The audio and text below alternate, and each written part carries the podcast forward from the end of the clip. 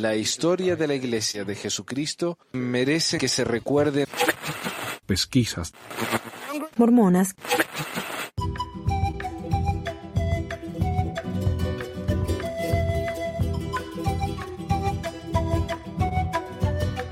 Hola, hola, bienvenidos a todos al episodio 187 de Pesquisas Mormonas. Hoy es el 16 de enero de 2022. Y con nosotros hoy tenemos a la amiga Meli y me parece que ya vamos a tener más invitados pronto. Así que por ahora somos los dos. Hola Meli. Hola, hola Manu. Hola a todos. Hola. Y no sé por qué me tengo acá dos veces. Qué raro. Bueno, eh, ¿Y qué iba a decir? Ya me, ya me confundí. Ok, ah, para empezar quiero agradecer a, a los nuevos patrones, Karen, Eduardo y Reina. Yo no me acuerdo si les agradecí ya a, algunos de ellos, pero muchísimas gracias. Y gracias a todos los que se han borrado sus donaciones. Yo sé que cuesta donar algo que es gratis, así que gracias a todos por lo que han dado. Eh, a esta altura estamos perdiendo más donadores que recibiendo nuevos, así que como para que, para que vean cómo está la situación acá.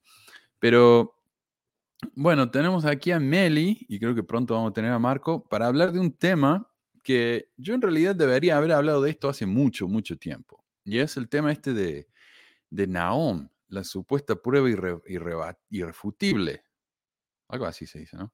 De que el libro de Mormón es verdadero. Pero ya vamos a hablar de eso en unos minutos. Eh, antes quiero empezar con una especie de noticia. No sé si son noticias en realidad, pero es lo que tengo. Eh, escuché esta mañana que el... Oh, acá está Marco. A ver, y se nos fue Meli. Hola. Perdimos a Meli, ya va a volver. Uh, Buenos días, Manuel. Hola, maestro. Eh, Buenos días a todos. Bueno, ok, estaba, estaba diciendo acá que... Ah, irrefutable, dice el profesor, muy bien. El talibán ha ordenado a los dueños de negocios que le corten la cabeza a los manequí.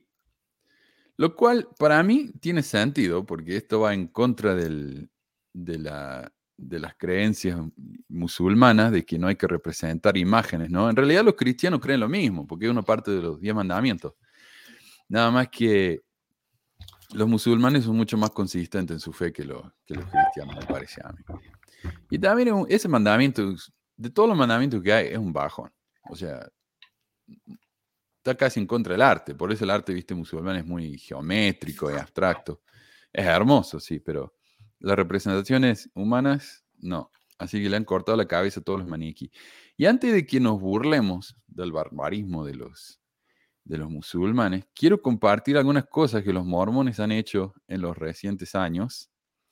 Esto es algo que yo compartí en el programa. Resulta que había una, una escuela acá en el 2014 una escuela secundaria, al final del año eh, uno puede comprarse un libro que tiene todas las fotos de todos los estudiantes de la escuela, se llama el yearbook, y salen las fotos de los chicos por clase, eh, por años, lo que sea.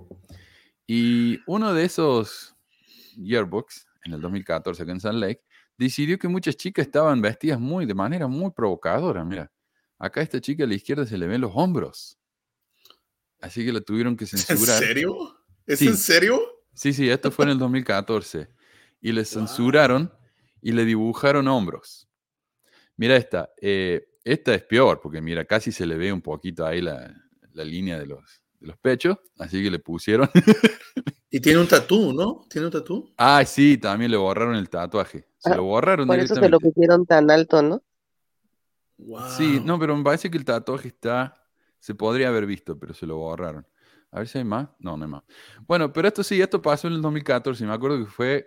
Se, rió tanto la gente. Esto salió incluso en las noticias nacionales porque fue tan estúpido. Y los padres se quejaron de esto, obviamente, porque. Que están censurando a sus hijas por algo tan estúpido como esto. Otra, en la revista Ensign, que sería la. la- no sé si ahora la, la revista.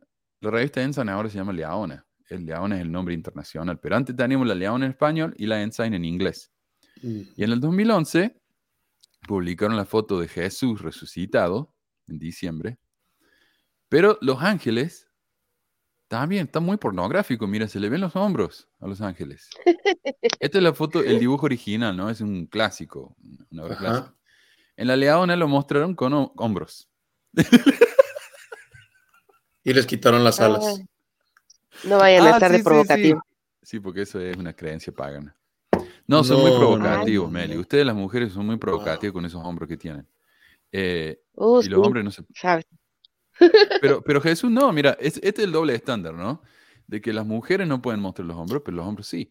Y había un, también un blog de una señora hace unos años también, que hablaba de cómo para ella, creo que era la, la, mormona bien, que se porta bien, la que well behaved Mormon lady, algo así.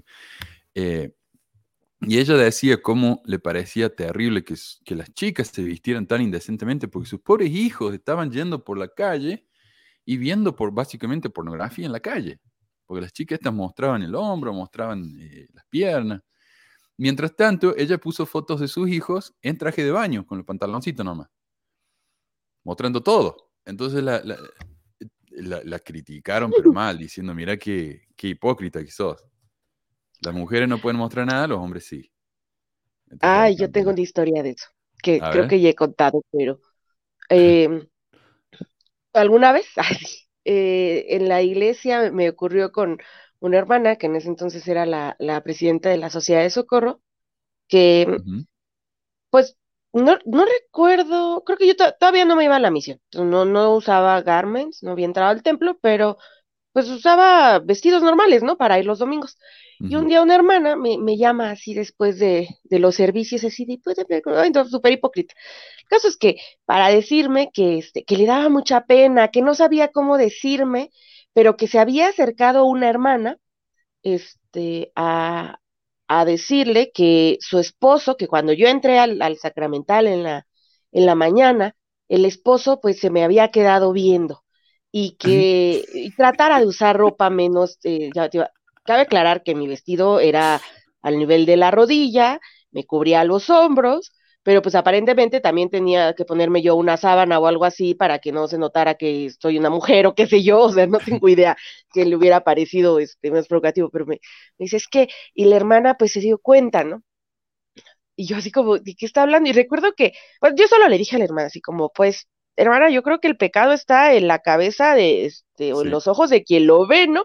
Porque pues yo dije, yo no, no, estoy usando ninguno, no, no, con minifalda, no traigo un escote, dije, no sé por qué me están chingando con esto, ¿no? Pensé, obviamente no le dije eso a la hermana, pero sí, este, ya después me enteré que no era cierto lo del hermano, o sea, la hermana que según se había quejado de mí, es una hermana que hasta la fecha, aunque ya no voy, eh, pues la tengo en un concepto porque me sigue mandando saludos con mi mamá, o sea, no en mala onda, sino así como tranquila, ¿no? Como, ah, Meli, siempre dice, ah, me acuerdo mucho de ella de la primera vez que yo llegué a la iglesia, porque sí, yo estuve cuando ellos, esa familia recién se, se bautizó, y hasta ahí, como fuera de eso jamás le he sabido, y la otra hermana, la que se acercó a decirme eso, ya supo, o sea, sé, desde entonces sabía, ¿no? Que le encantaba, eh, pues, era así como que el chisme y ser medio mala onda, este, pero yo, pero así, con, con un vestido cualquiera, ni siquiera era un vestido provocativo, pero aparentemente, este, pues no sé, lo que son las ganas de chingar o qué sé yo. Sí, estaba tratando de ver si encontraba, porque hubo un artículo también hace unos años, y ya lo voy a encontrar acá cuando ustedes estén comentando. Pero en la revista de los chicos, la Friends, que ahora es todo en, español, creo que también tenemos la, revista Friends, los amigos. Eh, la revista para los más chiquitos. En esa revista contaban la historia de una chica a la que su abuelita le regaló un vestido, uno de esos vestidos de verano. El problema es que el vestido no tenía hombros. Entonces, eh, lo que tuvieron que hacer fue eh, coserle unos, unos hombritos. No sé, acá muchas chicas usan camisetas debajo de los vestidos que se ven horribles. Pero la historia contaba que la, le tuvieron que coser hombros o algo así, ¿no? Pero el problema era que la chica no podía usar el vestido que le regaló la abuelita porque era muy indecente. Esto es una chiquita que esa revista está dedicada a los chicos, que sé yo, 5, 6 años, hasta los 8. Eh, lo que estamos haciendo ahí, estamos realmente sexualizando a los niños. Porque ¿qué clase de enfermo se va a excitar viendo los hombros de una nenita de 6 años? Pero eh, esto fue algo que salió en la revista de la iglesia. Y no me extrañaría que lo hubiera escrito la esposa de Nelson, porque ella es así, ¿viste? Dos, dos cosas, Manuel. Este... ¿Sí puedo? sí. Una nada más. Es que yo, yo he pensado que si le das más poder a, la religión mormona en este caso, eh, ellos van a imponer las cosas, se va a imponer las cosas que, se creen. Entonces, así como esta, estas imágenes que vimos que han censurado, lo, lo, hicieron porque tuvieron el poder y creo que si tuvieran más poder, tanto en el ámbito político como, como eclesiástico, nos impondrían las cosas, porque ellos creen que eso es lo mejor. Y otra cosa que es una experiencia rápida también sobre ese, ese, ese, tema, que nosotros siendo líderes del barrio, o sea, tanto yo como mi esposa, eh, eh, fuimos un matrimonio encargado de un baile, de un baile de, de, jóvenes acá en México. Y, pues nada, ya sabes la regla de los bailes, que el vestido que no debe ser escotado, que, que con mangas, la falda debajo de la rodilla, y nada, nosotros íbamos bien. Pues eh, mi esposa estaba embarazada en ese, en ese entonces, entonces ella tenía un vestido que le quedaba pues normal, le quedaba normal a mi esposa, pero obviamente como ya tenía su, su pancita de embarazo un poco más, más grande, pues este vestido ya le entró un poco más ajustado. Bueno, una líder de la estaca que fue ahí, que nos miró, fue con mi esposa y le pidió que se retirara del baile que se retirara, siendo ella la líder. Y aquí mi esposa estaba como muy consternada, como, ¿qué? O sea, ¿es en serio esto? O sea, sí, porque el vestido de ella estaba muy ajustado para los, para los jóvenes. Y yo como que está embarazada, o sea, está embarazada, ¿no entiendes eso?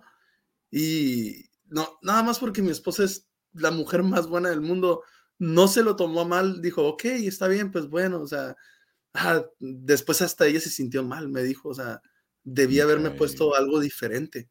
Y yo, no, o sea, tu vestido ni siquiera está eh, como atrevido, o sea, y aparte estás embarazada, o sea, que ¿eso qué tiene? O sea, fue algo muy fuerte y esta, esta líder que, que, que, que la corrió del baile, este, eh, después yo la miré con otro vestido igual, o sea, afuera de la iglesia, pues.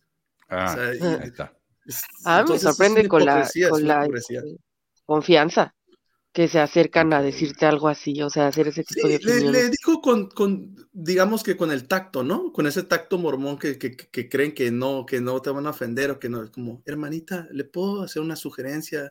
Lo que pasa es que su vestido, como le dijeron a Yameli, lo mismo. Su, su vestido no, no va acorde a las normas de la iglesia, por favor, este, se va a tener que retirar, eh, pero vive cerca de la capilla, puede irse a cambiar. Así es. fue una experiencia muy, muy desagradable, muy desagradable. Y, y sí, cada, cada persona, ¿verdad? Tiene que, eh, ahora sí que esto, pero, pero viene de, de, arriba de la iglesia también, esa clase de, de, forma de actuar.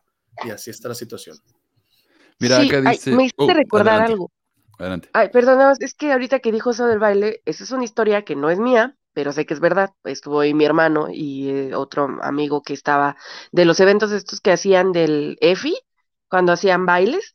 Este, hubo un baile aquí de, eh, para terminarlo, en donde hacían a las chicas hincarse para verificar que el largo de la falda fuera a la rodilla este, y si no, no los dejaban entrar. Este amigo, el que me platicó la historia, él estaba ahí, eh, cuando vio que estaban haciendo eso, él estaba dejando entrar por la puerta de atrás a la gente que no dejaban entrar este, en el baile, pero, pero a ese grado, o sea, humillante para, para verificar, ¿no? Que las mujeres tuvieran esa altura.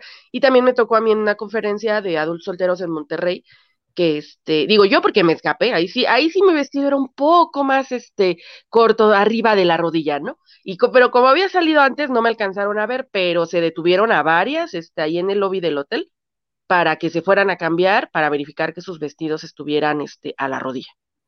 Así es. Qué, qué ridículo. Eh. Pero mira lo que dice acá Nairi. Dice, qué irónico que censuren los hombres de los ángeles mientras que Jesús está con el torso casi desnudo. Sí, pero los ex mormones trataron de ayudar acá a los mormones y le pusieron una camiseta para que no se vea tan pornográfico ahí. Así que está bien. Esto no tiene... Ah, perdón. No, más acorde, digo. y esto no es una censura mojigata, pero cuando estaba investigando este tema de Los Ángeles, encontré esta otra foto. Mira, eh, esta fue una foto publicada, la de arriba. Está publicada, a ver, déjame que le muestre, en la revista el, librito Daughters of My Kingdom, las hijas de mi reino, algo así, página 100. Y esta es de la revista Ensign, marzo 2012. Y yo le voy a mostrar la foto más grande como para que vean de qué se trata. En esta foto están las mujeres simplemente paradas, hablando entre ellas. Y aquí sintieron que tenían que ponerle la fotito de Jesús en la mano. Mira. no está. Sí está. Bueno, eso no tiene nada que ver con la modestidad y eso que le dicen eso, pero me pareció gracioso. Y lo que, esta es la parte que más me, parece que más se relaciona con la historia del talibán, y es que había acá un, antes de que construyeran el mall multimillonario de la iglesia, había una tienda de departamento que se llama acá, que venden ropas, eh, más que ropas, zapatos, cosas así para hombres y mujeres. Y se llamaba CZMI. Y la, viste, está fundada en 1868 y la tiraron porque ahí está el mall nuevo. En esta tienda, hace unos años también, bueno, hace más de 10 años, eh, resulta que varios empleados y clientes quedaron espantados cuando una nueva orden de maniquíes tenían pezones y se les notaban. Así que los de arriba mandaron que los limaran a los pezones. Así que imagínense ustedes, alguien tenía el trabajo de agarrar una lima y limar los pezones de todos los maniquíes de la tienda. Para que los pobres hermanos que salían del templo no tuvieran que ver eso, porque esto está justo al frente del templo. Así que bueno, así que la próxima vez que nos riamos de los musulmanes, recordemos este tipo de cosas. Ah, y encontré la, la revistita esta de las Friends, a ver si le puedo compartir rapidito. Ah, a ver. Se llama El vestido nuevo de Ana. ¿Lo pueden ver? Díganme porque yo no puedo ver las dos pantallas al mismo tiempo. ¿Se ve? Sí. Ok. Uh, pongámoslo en español, 2011, junio 2011, se llama El vestido nuevo de Ana. Los ojos de Ana de cuatro años, cuatro años, se abrieron de golpe. Hoy fue el día del zoológico, ella saltó de la cama, estoy lista, dijo, lista, ¿para qué? Para ir al zoológico. Bueno, voy a buscar en la cocina primero, bla, bla, bla. Dice, después que Ana comió, le entregó a su mamá su tazón, estoy listo, no lo creo, dijo mamá. Iré a buscar el espejo. Ana corrió al baño y se miró en el espejo. Su cabello estaba enredado y tenía un gran bigote blanco como la leche. Dice, ahora estoy lista. Todavía no, dijo mamá. Busca en el dormitorio algo que te haya enviado tu abuela. Ana corrió en la habitación, un nuevo vestido estaba en su cama. Era blanco con cereza rojo en él. El rojo era su color favorito, pero Ana frunció el ceño. No tiene mangas, dijo. Mamá fue al armario de Ana, sacó una camiseta roja brillante que hacía juego con las cerezas rojas brillantes. Puedes usar esto de ojo del vestido, dijo mamá. Entonces será modesto. Quiero recordarles, cuatro años. Modesto. Cuatro años. Y esto fue algo que salió en la revista de las Friends, que es la revista oficial para los chicos. ¿Ok? Así que bueno. Eh, otra cosa que les quería compartir rapidito antes de entrar al tema de hoy. Hablamos la otra vez de, cómo los, la, gente no se está bautizando. Hay más misioneros, pero hay menos bautismos. Y me parece que descubrí por qué. Y les quiero compartir acá. Estás rendido, caes de rodillas, buscas algo de esperanza ya. You try to stand there, put your three hands up, like you no longer have the strength to fight. mandado you see too many sunsets, too many days, ending in the darkest night. ¿Cuándo tienen tiempo de enseñar?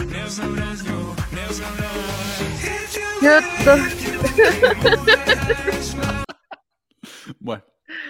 Wow. Increíble. Y me han mandado varios, ¿no? Y le, quiero agradecer a, ¿quién fue? Eli y Horacio, mi amigo Horacio, por mandarme ese video. Pero eh, ahí está, por eso no va. Yo creo que Gordon B. Hinckley se está revolcando en la tumba, ¿no? O sea, no está descansando. En mi época no podíamos ni, solamente música clásica y música del, incluso del EFI había muy pocos cases en esa época. Eh, así que más que nada música clásica y música instrumental de, película, escuchamos Enya. Y ahora los misioneros escuchando y grabando canciones de reggaetón. ¿Cómo Nada más que es con letra, este, pues, no sé, eh, mormona, pero yo, lo que es de verdad, o sea, dicen que es por la pandemia, yo he visto comentarios en, en donde hay publicaciones de este tipo, porque pues este sí está muy producido, pero ha habido otro, ¿no? Donde salen bailando con obispos o así, y comentarios de, está muy bien que hagan eso, se están, este, actualizando a los tiempos, pero es como, están haciendo el ridículo, eso es lo que están haciendo. Eh, vergüenza ajena, eso es lo que... Eh, Desesperación, están desesperados por buscar nuevos, nuevos miembros. Qué triste eso. Pero mira, Miguel, pasemos al tema de hoy. Miguel me mandó un link a un artículo en, en un website que se llama Central del Libro de Mormon, relacionado, me parece a mí, con, con el más fe y todo eso, porque son todas parte del, del network ese de eh, More Good Foundation. Y déjame, me está llegando notificación, no quiero que se escuche. Bueno, y hay un artículo que se llama Un hombre llamado Ismael enterrado en Naum. Ok, si uno no ha estado eh, estudiando este tema de, los, mormones y los apologistas por un tiempo, tal vez este artículo no tenga ningún sentido. Pero ¿por qué esto es emocionante para los mormones? Eh, resulta que para los mormones, especialmente lo del central del libro de Mormón, Naum es la evidencia más grande de que el libro de Mormón es verdadero. Y lo han dicho así en, sus videos en, en YouTube. Prueba irrefutable del libro de Mormón. Resulta que el libro de Mormon hay una parte en la que cuando la familia protagonista del libro, que es la primera familia, que es la de este hombre que se llama Ley, que es un profeta allá en Jerusalén, salen de Jerusalén y pasan por el desierto, llegan al mar y ahí se toman un barco que construyen ellos con, la, con los árboles que cortaron en el desierto y se van a América. Bueno, eh, pero en el camino pasa por un lugar llamado Naom. Eh, y el libro de Mormón dice, bueno, el, el, el, ok, esta es la otra cosa. Ley tenía varios hijos. Menciona hijos, no, el libro de Mormón, pero supuestamente tenía hija, no sé. Tenía hijos. Y había otro que se llama Ismael, que tenía hijas. Y tenía el mismo número de hijas que Ley tenía hijos. Entonces, eh, buenísimo. Lo invito a que fueran, se casaron entre ellos y ahí armaron la familia, ¿no? Eh, tipo Adam y Eva, una cuestión así. Después la primera generación estaban todos relacionados entre sí.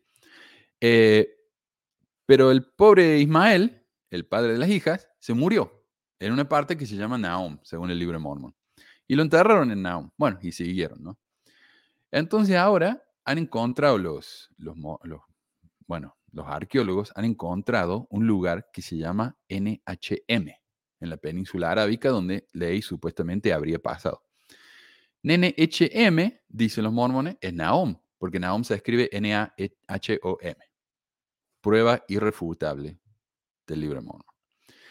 Y ahora han encontrado una piedrita que dice Ismael.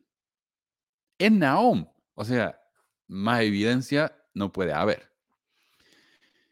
Eh, lo que sí estaría bueno que también encontraran otras cosas, pequeñito detalle, como por ejemplo caballo, elefantes, acero, cosas así. Pero ya vamos a hablar más de eso.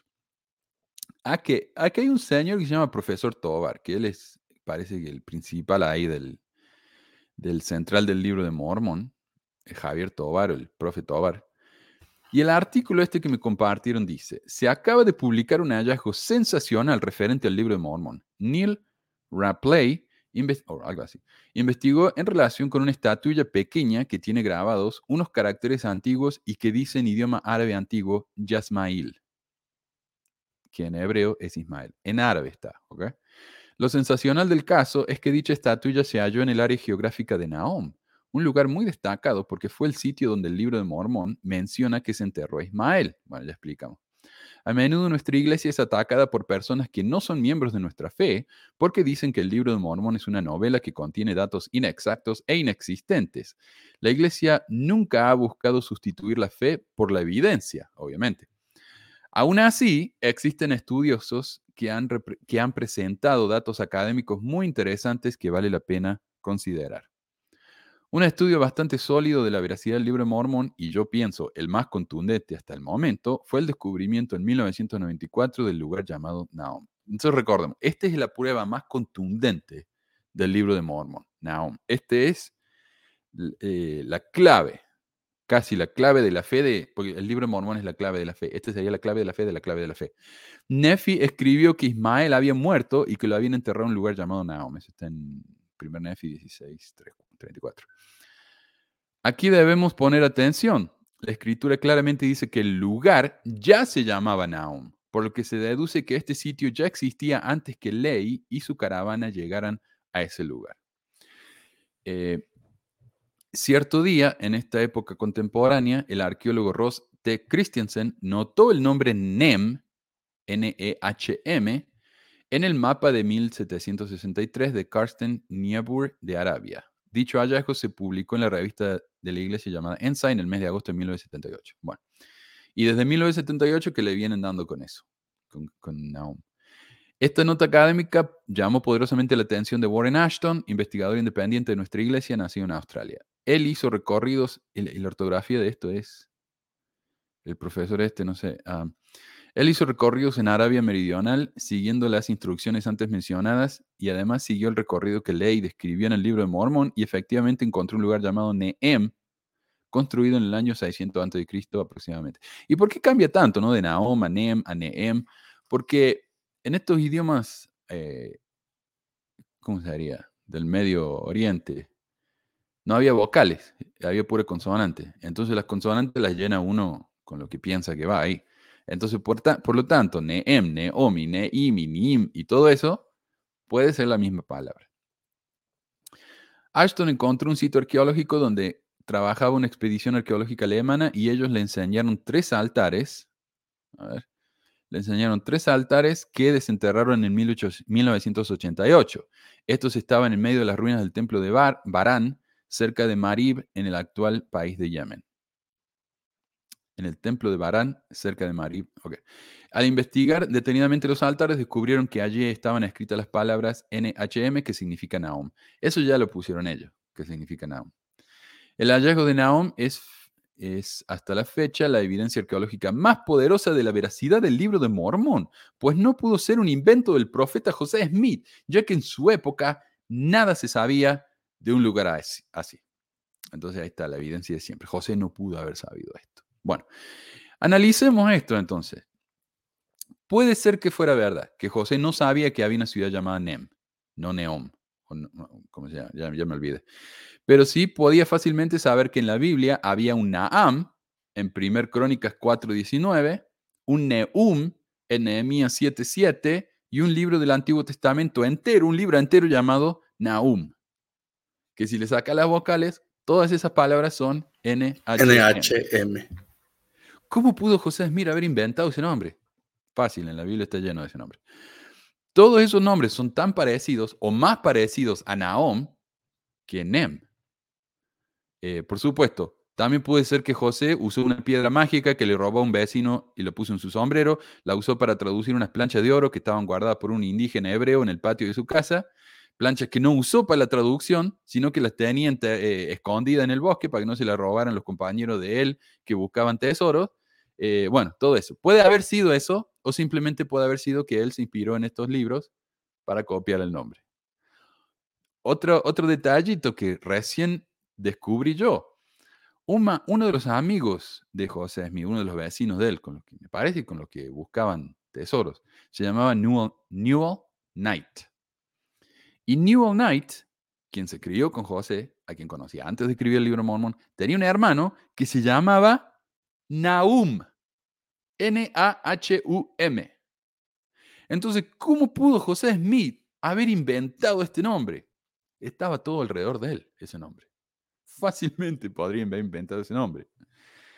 Eh, lo que estoy tratando de decir es que la explicación más sencilla es usualmente lo más probable. Pero bueno, hay un NHM en Arabia. ¿Qué hacemos con eso? Veamos, porque puede ser, puede ser que José, que José simplemente tradujo las planchas de manera divina y mágica, no sé, y en realidad fue eso. Pero veamos. Eh, si el nombre de NHM no es Naom, como dice el libro de Mormon, sino Nem, ¿cómo afirman los arqueólogos e historiadores, como afirman los historiadores, por qué Dios no le dio a José el nombre correcto? Recordemos que Oliver Cowdery decía, cada vez que él, eh, José Smith, le dictaba una palabra y Oliver Cowdery la escribía mal, las palabras en la piedra no cambiaban, porque eran como, como Dios le iba dictando poniendo palabras en la piedra esa. Eh, la palabra no cambiaba. ¿Por qué no cambiaba? Porque Oliver Cowdery tenía que corregir la palabra antes de que las nuevas palabras aparecieran. ¿Por qué, Dios no le dio la, manera correcta de escribir neón? Bueno, es un detalle aparte. Eh, ¿Qué más? Un artículo en BYU Studies, eh, Studies, el nombre no era ni siquiera NEM, sino NIM, N-I-H-M. Es el nombre oficial por el que todo el mundo lo conoce, no NEM. Me parece que los de Central del libro de Mormon le cambiaron la vocal para que se pareciera un poco más a lo que dijo José. Pero ahora vamos en serio a analizar la cuestión.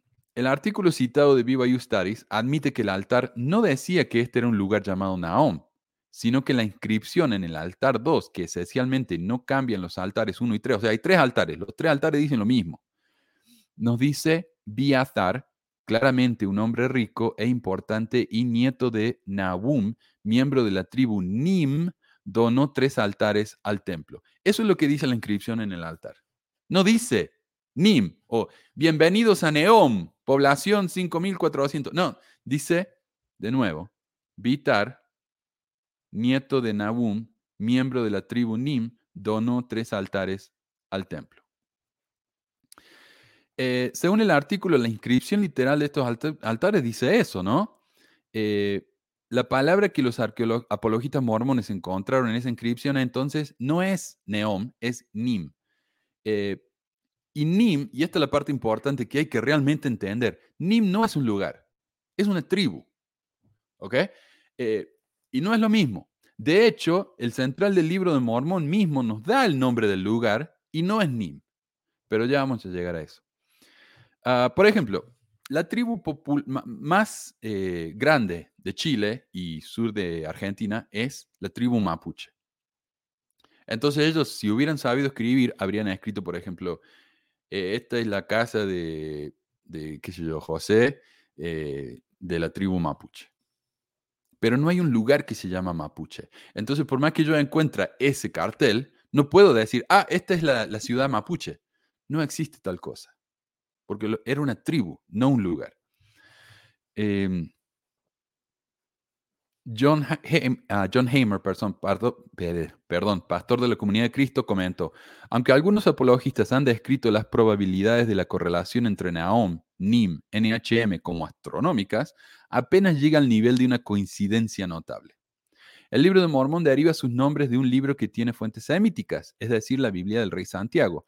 Muchos de los nombres en el libro de Mormón han sido extraídos directamente de la Biblia. Por ejemplo, Ley está en Jueces 15, Labán en Génesis 24, Lemuel en Proverbios 31. Otros nombres, sin embargo, utilizan a la Biblia como su inspiración con alteraciones. Por ejemplo, Jarom viene de Joram, segundo Samuel 8, Omni de Omri, primer eh, Reyes 16, Neor de Nacor, eh, Naom encaja fácilmente en la categoría Naum, que es en realidad un libro del Antiguo Testamento. Como ya dijimos, se coincide mucho. Descambiaba las vocales, nada más. Y esto también se ve en el mismo libro de Mormón, que por ahí él introduce un personaje al principio y en el medio del libro hay un personaje con exactamente el mismo nombre, pero con una letra cambiada. Sí. Está lleno el libro de Mormón de eso. Eh, ¿Puedo compartir la fuente del Book of Mormon Stories? Sí, donde dice, ah, es el artículo en inglés, pero ahí claro está la, la, traducción donde se refiere que, que habla de los ni, como si fuera una tribu, ¿verdad? Sí, sí. Ah, ¿La quieres compartir o quieres que yo la comparta? A ver, yo la comparto. Ok. ¿Dónde está? No debería sorprendernos que Nahum, un profeta hebreo en la Biblia, tenga un nombre semítico. Por lo tanto, tampoco debería sorprender que algunos lugares en países de habla semítica que compartan este nombre, o al menos sus consonantes, NHM. Cuando escribí por primera vez sobre NHM en un board, hice una prueba rápida. Me dije a mí mismo, ¿hablan árabe en Irak? Veamos si hay un NHM en Irak. Una búsqueda rápida en Google muestra un lugar llamado Nahum en la provincia de Maisan. Inmediatamente al sur de Al a la mar. En otras palabras, si el libro Mormón hubiera dicho que Ley y su grupo viajaron más allá de Babilonia, habrían otro potencial blanco de Nahum esperando en Mesopotamia. O sea, el punto es que hay Nahoms por todas partes. De hecho, un estudio en el Post-Mormon, Ex-Mormon Conference, eh, hubo un muchacho que hizo una presentación que mostró como 50 lugares diferentes en el mundo donde uno puede encontrar las iniciales NHM es una de las más comunes. Ahora dijo él, si hubiera... y es que sí escribían, ¿no? O sea, ay, perdón. ¿Quién? Es que tengo entendido que los, los hebreos, o sea, su escritura era así, no usaban vocales, usaban nada más las consonantes. Entonces ahí pues todo puede encajar. Y de hecho hay un libro que se llama El Código de la Biblia, algo así, en el que ellos dicen, si vos contás cada tantas letras en la Biblia, vas a encontrar un código secreto. Y un, amigo mío que era, eh, estaba estudiando matemáticas ahí el amigo yo, eh, creyente él, pero me dijo, mira, ahí está. Mira, me dijo, eh, este es un problema, porque no había vocales en el hebreo, entonces uno realmente usando ese, esa lógica puede encontrar cualquier cosa que quiera en la Biblia. Estadísticamente uno encuentra cualquier cosa. Así que sí, es muy... Bastante engañoso esto. así que ahí está el artículo. Gracias, Marco. De nada. Ah, sí. Sí, sí, sí. Y la versión resumida de eso por, por el profe Tobar está en libro eh, Central Libro Mormon. Pero como ya vamos, vamos, a ver, está más o menos editada y cambiada como para que Naum sea una evidencia más fuerte de lo que realmente es. Me parece un poco deshonesto esto. A ver, de hecho, la península arábica donde Ley y su familia supuestamente viajaron tiene un millón de millas cuadradas. Es una zona enorme. Entonces, cuando Tobar dice, justo el área donde pasó Ley, es un área enorme, enorme. O sea, no es, no es un área que, que, por ejemplo, dice, bueno, pasaron por, por esta ciudad, en este barrio, en estas latitudes. No, es un área tan grande que uno puede encajarlo en cualquier parte. Y le voy a dar un ejemplo. A ver, le voy a compartir acá un, un slideshow que hice. A ver si lo Acá está. En 1950, Hugh Nibley, el gran Hugh Nibley que tanto adoran los mormones, uno de los primeros apologistas que fueron bien populares, escribió un montón de libros apologistas de la iglesia que se creía eh, egiptólogo él. Eh, según él, Ley fue directamente de acá, de Jerusalén, me parece que está por ahí, a este mar de manera directa. ¿Ven? Y eso le llevó siete años, según el libro Mormon. Esto lo escribió él en 1950. Eh, dijo él que la región de Dofar, no sé por dónde está, sería la tierra de abundancia de la que habla el libro Mormon. Bueno, próximo. En 1976, la iglesia no sé si fue la revista Ensign, le pagó a la pareja de Lynn y Hope Hilton para que fueran a la península ibérica y tomaran fotografías del viaje de Ley siguiendo el mapa de Nibley. Y no pudieron. Dice, es imposible hacer este viaje así como lo dijo él. Tiene que haber sido así. Y lo cambiaron un poco. Este tiene que haber sido el viaje. Bueno. Eh, en 1976 Ah, ya hablé de eso. Bueno, la próxima, 1978. Ross T. Christensen, profesor de arqueología y antropología de BYU, encontró un mapa de Karsten Niebuhr de 1763 que etiquetaba un área como Nehem, Nehem a unas 25 millas al norte de Sanaa, Yemen. Ah, ¿dónde está? Ahí. Es la línea verde. Ajá, en verde, ahí está. Primero fue la rojita, luego fue la roja fuerte, luego fue la verde. si Nehem está acá, no hay forma que ninguno de estos dos viajes hubieran sido el de ley. Entonces él dijo, bueno, mira, fueron como dice los Hilton por acá y luego, pum, se fueron para abajo y luego, pum, se fueron para arriba. O sea, absolutamente innecesario. Pero tiene que hacer eso para que encaje con el libro de Mormón. Siguiente, 1986. Uh, Ashton y Ashton, a ver qué es esto. Warren y Micaela Ashton, un matrimonio de Australia, visitaron Yemen, donde encontraron un mapa en la Universidad de Sanara, Yemen, que corrobora el Yemen de Niebur. Pero ellos proponen que en vez de hacer este viaje así y luego bajar, fueron directamente de acá hasta Nehem y después subieron. Próxima. 2003. Scott Kent Brown el director del Centro de Jerusalén de BYU, propone que Naom es una región grande que posiblemente abarque a Marib, Yemen, a unas 73 millas al sudeste del área actual de Nim. Porque de nuevo, Nim no es un lugar, es una tribu. Entonces él dice, no, tiene que haber sido hacia el viaje, mire. Pero miren la diferencia entre Nibli y la, y la versión más nueva de 53 años más tarde. No encaja para nada. ¿Y, qué necesidad tendría de hacer este viaje? Es tan estúpido. O sea, si, si los Hilton dijeron que esto era probable, ¿por qué no hacer eso? Ah, porque Neom no está ahí, Neom está acá abajo. Porque tenían que pasar a fuerzas, tenían que hacer que a fuerzas pasara por, la, por, la, por el área que ellos descubrieron. Si no pasa por ahí, pues no concuerda, no concuerda. vamos a hacer que pase, aunque no haya pasado, pero nosotros vamos a hacer que pase. Esto es lo más triste que he visto yo. Ah, si esta es la mejor evidencia que tienen para el libro de Mormón, están en problema. Y, no es de extrañar que raramente nos den la historia completa. Por ejemplo, el profesor Tobar menciona a toda esta gente, pero no nos dice que toda esta gente tuvieron que alterar el mapa tan dramáticamente para que encajara. Él no menciona eso. Él simplemente dice, no, mira, eh, Hilton es corroborado por Ashton, es corroborado por Brown. Nada, para nada. Él ha dado tantas pláticas aquí en México de segunda arqueología mormona. A mí me tocó por lo menos ir alguna vez a Tula y a Teotihuacán con él y a una plática que dio en el Benemérito también con diapositivas y ahí, este, digo, ahí no estaba él solo, pero, pero yo no sé la verdad si él es antropólogo, arqueólogo o, o si alguien por favor le quite su cédula profesional si es que la tiene, porque de plano eh, dice muchas cosas que no vienen al caso. Ah, es, es, una, vamos a decir, es una modificación de una información que en realidad está, está preocupante, Manuel, porque él lo habla como si fuera una verdad irrefutable, ¿no? Algo concreto.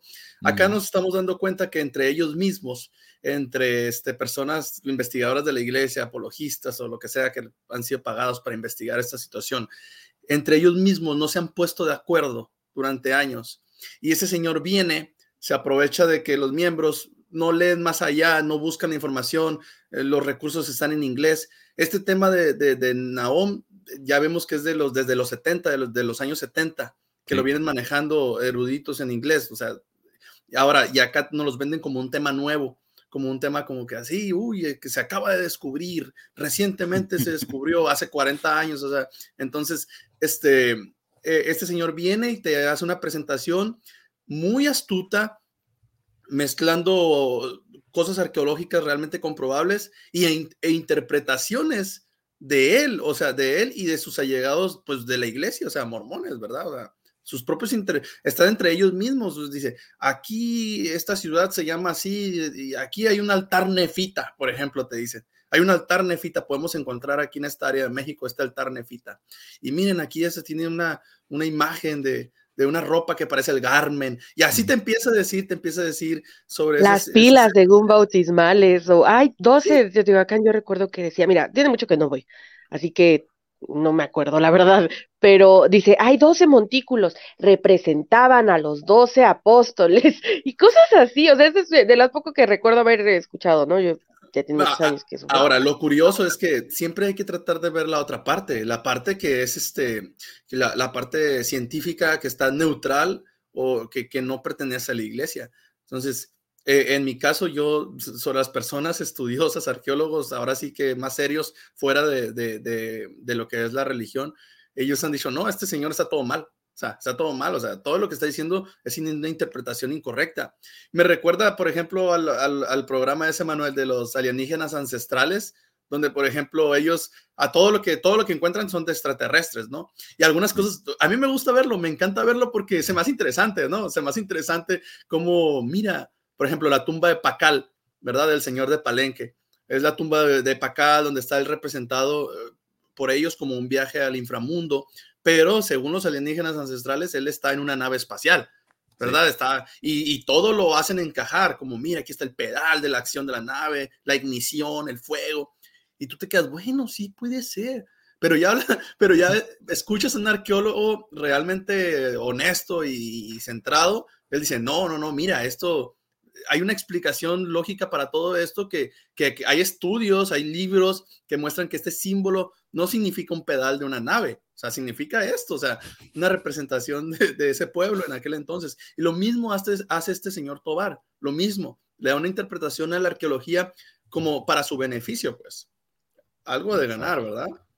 Como lo que hacen las teorías de conspiración, ¿no? Toman hechos, así, eh, me gusta esa representación de en internet donde son este los puntos, ¿no? Que representan información y dice, bueno, este, ah, no recuerdo cómo más, pero juntan los puntos y si tú haces coincidir los puntos como quieras, pues es una teoría de conspiración y te puedes inventar lo que quieras, pero cuando juntas o con la coherencia, no lo sé, con más información, pues el conocimiento es un poquito más complejo que nada más juntar datos así este, aleatorios y dar tu teoría de lo que quieras. Son muy buenos también para notar los, las coincidencias e ignorar las fallas. Por ejemplo, las diferencias. Oh, encontramos un NHM con un tal Ismael en el área, en la eh, justa área exacta donde pasó ley, pero ignoramos que ni siquiera los apologistas se, deciden entre ellos dónde realmente fue ley. O sea, esos mapas que vimos son miles de millas de diferencia. O sea, no es, no es que le erraron por tres cuadras, ¿no? O sea, es bastante. Esas cosas no, no las mencionan. No mencionan que a pesar de que tenemos tantas coincidencias, esas coincidencias son muy tenues y probablemente simples coincidencias, no, no, no aciertos, y que hay cosas que no encontramos. Por ejemplo, ellos siempre dicen, mira, el libro de Mormón, encontramos un edificio, encontramos, mi presidente de misión decía, el libro de Mormón dice que construyeron un templo como el de Salomón, pero el templo de Salomón no era tan grande en realidad.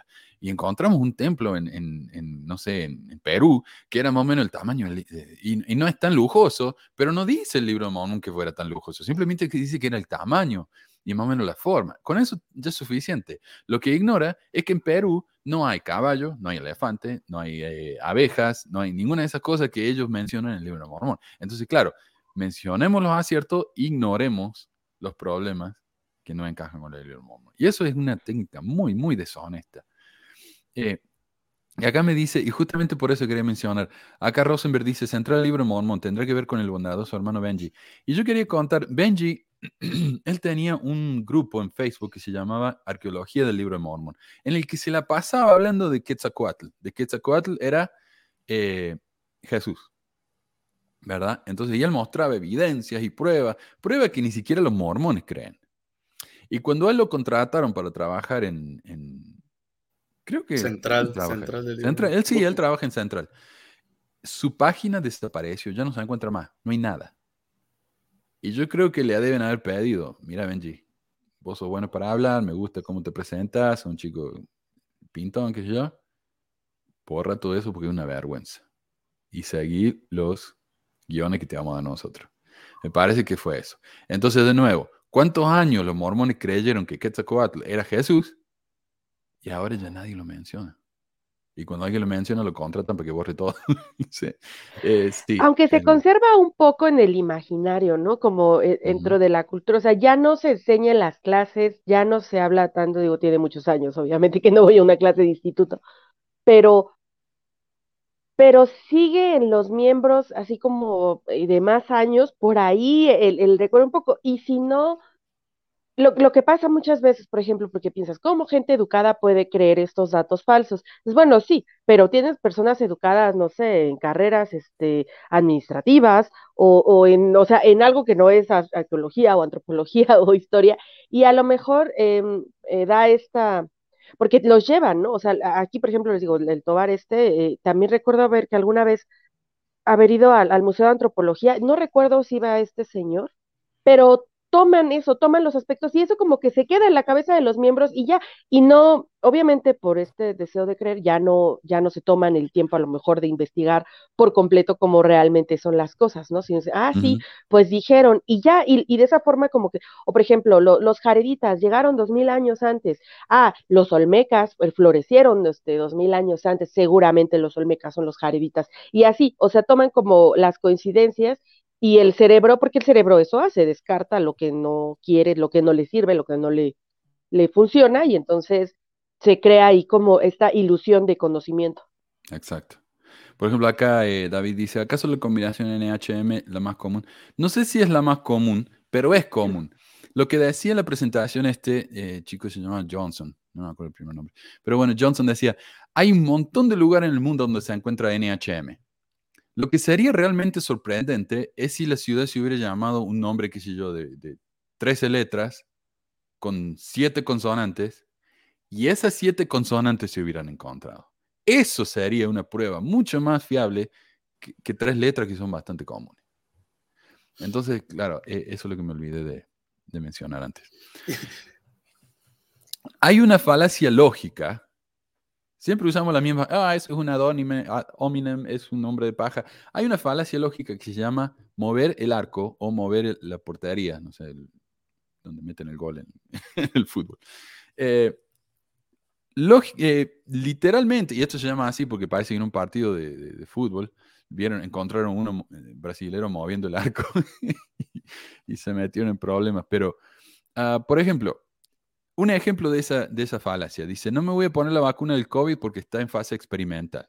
Uno entonces le dice que no, ya no está en fase experimental, sino que ha sido aprobada por los, los fuentes oficiales de todo el mundo para el uso general, porque se ha mostrado que es, segura, pero la, persona responde, sí, pero fue aprobada por los globalistas y la vacuna tiene un chip y es un negocio y fue mostrado en TikTok que hay mucha gente hospitalizada por la vacuna. O sea, él me dice, esta es la razón por la que yo creo o no creo esto. Uno le responde y ellos de repente, ah, no, en realidad es esta la razón por la que yo no creo. Y te mueven el arco, te lo mueven y te lo mueven. Ah, en este caso, los, apologistas literalmente movieron el arco, movieron eh, por dónde estaba pasando ley para que encaje con su modelo. Y hay algo que me da muchísima gracia, yo, eh, discúlpame un segundito. Eh, en la geografía del libro de Mormón no encaja en ninguna parte del mundo. No encaja, simplemente no encaja. Entonces, ¿qué tienen que hacer? Bueno, se refiere a todo América, o no, se refiere solo a un área chiquita. ¿Y qué área chiquita encaja con esto cuando dice que se fueron al este, al oeste, que hay un mar en esta parte, que hay una montaña en esta parte?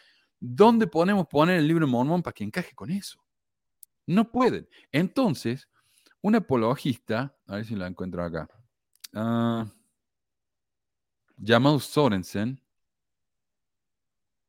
dijo, bueno, en realidad, cuando Ley dice los mares del, sur o del oeste, en realidad se estaba refiriendo al, noroeste, y el sur en realidad se refiere al noroeste, y el oeste se refiere al sudeste. Entonces la, la geografía del Mirror Mormon hay que moverla así, entonces ahí sí encaja. Entonces el norte no es el norte, el norte es el sudeste. Eh, si lo vemos así, todo encaja perfectamente. Pero ni siquiera así encaja. ¿Me entiendes? Y Sorensen es uno de los apologistas más respetados de la iglesia. Ese son el tipo de cosas que ellos tienen que hacer para que el libro Mormón tenga sentido con el mundo. Eh, Meli, ¿tenías algo para compartir? Eh, no, no, me, estaba riendo, pero ahorita lo que sí me hiciste acordarme de un hermano que conocí en la misión, un, hermano que era de Perú. Y digo, aquí en México, pues con todo lo que hay de, este, de pirámides y diferentes sitios arqueológicos, pues todo el mundo piensa, ¿no? Aquí estaban los nefitas y las manitas, no se sabe cómo, pero ahí debe de encajar, seguramente no lo han descubierto. Este hermano también decía, o sea, desde Perú, que no está aquí cerquita, decía, no, sí, este, eh, eh, las pilas bautismales, y yo sentí el espíritu, supe que era verdad, y no sé qué tanto, ¿no? Este, pero, pero sí, o sea, arqueología que eh, para locos se debería llamar, podrían hacer un libro o algo así, o sea, encájalo como quieras, ¿no? haz lo que quieras porque realmente no hay forma de encajarlo con la realidad, los hechos. Sí. Entonces, pero mira, como si Nahom no fuera prueba suficiente de que el libro de Mormón es 100% histórico, ahora tenemos otra evidencia. Encontraron a Ismael. Hablemos de eso, porque esto realmente nos mueve la tierra acá. El profe Tober continúa en su artículo y dice, en efecto, Naum es el lugar que el libro de Mormón señala como el sitio donde fue enterrado Ismael. La escritura señala que el nombre ya estaba establecido, pues dice lo siguiente, y aconteció que murió Ismael y fue enterrado en el lugar llamado Naum. Eso dice el libro de Mormón. Ashton encontró tres antiguos altares en un sitio arqueológico de la península arábica, específicamente en el país de Yemen, Yemen, donde dichos altares llevan las letras N-I-H-I-M, que es una variante de la palabra N-A-H-O-M. Ok, como los altares están fechados entre los 700 a 600 antes de Cristo, es muy seguro que es ese sitio, sea el, libro, eh, sea el mismo Nahom que describe el libro de Mormon. O sea, hay, hay una variante de 100 años de probabilidad de que eso haya sido escrito en 100 años. Pero 100 años no es tanto, o sea, más o menos, para los mormones, no es nada. Lo mismo que millones de millas en la península ibérica, es justo el lugar, encaja todo perfectamente. Ah, pero recordemos ¿ah? que los altares, eso de lo que habla el profe, no dice que esta era una ciudad, era una tribu. Y, y que en los últimos 70 años los, arqueólogos, los apologistas arqueólogos mormones no se han puesto de acuerdo dónde está eso. Pero él es muy, él, para él es muy seguro que este es el lugar exacto. Y dice así, muy seguro. Bueno. Y continúa, pero ahora hay un nuevo estudio que aparte de ser sumamente importante por sí solo, viene a reforzar el descubrimiento del lugar llamado Naom. Se trata de una investigación del académico Neil Rapley, Rapley llamado Un Ismael enterrado cerca de Neom. De verdad que este descubrimiento se convertirá en una evidencia bastante sólida de lo descrito en el libro de Mormón. Es un estudio que Neil Rapley hizo respecto a una publicación del Museo Nacional de Sana en, mil, en 2008 cerca de unas 400 estelas funerarias talladas toscamente que fueron recuperadas en Wadi al-Jauf. Ripley estudió específicamente la estela llamada YM, bla, bla, bla, publicada por el Museo Nacional de Sana, recuperado del lugar llamado Wafi al-Jauf, que significa Valle de Jauf. Mide 30 centímetros de alto por 12.5 de ancho, lo cual tiene un nombre grabado en la parte inferior. El nombre traducido dice Ismael, que es el mismo nombre de la persona que con su familia se unió a la caravana de ley para ir a la tierra prometida. El nombre Yasmail es la forma que en Arabia del Sur se, se escribía Ismael, que tiene origen hebreo. Tanto Yasmail como Ismael tienen el mismo significado. Dios escucha o Dios ha escuchado. Y acá nos dice, eh, David escribió, a ver si lo encuentro acá. Dice, si Ismael era judío, ¿por qué tenía una piedra con su nombre en árabe? Y esta es una excelente pregunta porque ¿quién enterró a Ismael? Ley y su familia. ¿Qué hablaban Ley y su familia? Hebreo. Entonces, ¿para qué lo escribieron en árabe? Egipcio reformado. Ah, ahí está. No, tiene ningún sentido. ¿Para qué hicieron eso? también Reinaldo Salazar dice, para la información de los mormones, el padre del pueblo árabe es Ismael si no entienden, cada quien ve. el otro punto es que este es un nombre muy común. ¿ah? Es como si me dijeran, encontraron a un Pedro en la península ibérica. Así que, ¿ves? Ahí está, es prueba de lo que yo estoy diciendo. ¿Pedro qué? Pedro nomás, no sabemos. El Ismael este no tiene apellido, no tiene lugar de origen, no tiene nada, simplemente dice Ismael. Es uno de los nombres más comunes en, un, en una área que no estamos seguros dónde es, de más de un millón de... O sea, pero es, evidencia. Eh, Irrefutable. Continúa el profe. Dicha estela o estatuilla está fechada entre los años 600 y 500 a.C., es decir, en la, misma, en la misma época en que el libro de Mormón registra la muerte de Ismael. Desafortunadamente, la, Tela o estatuilla, tema central de este estudio, fue saqueada y encontrada fuera de su sitio original, aún así se puede tener una idea aproximada de su procedencia. Aproximada. Porque otras estelas similares fueron halladas en su lugar de origen y ese sitio corresponde al área donde se halló Neón. Lamentablemente el profe Tobar acá no da absolutamente ninguna referencia en ese artículo. Si ustedes van ahí, no hay ningún link a nada. No pone enlaces, no pone nombres de artículos, nada. Así que yo tuve que ir y buscar como como el artículo que mostraste vos, Marco, hace un minutito, eh, lo que encontré fue un artículo en el Interpreter, el periódico apologético, fundado por Daniel Peterson. Y Daniel Peterson, yo cada vez que lo menciono, tengo que mencionar qué desagradable que es esa persona. Es una de las personas más eh, mala onda que existe en el mundo. De hecho, Peterson, y perdón si pongo una nota aparte acá, Peterson era editor del Farms, que después se llamó Neil Maxwell Institute, que es el grupo apologista oficial de la BYU. Él era el editor de eso por años, creo que por más de 20 años.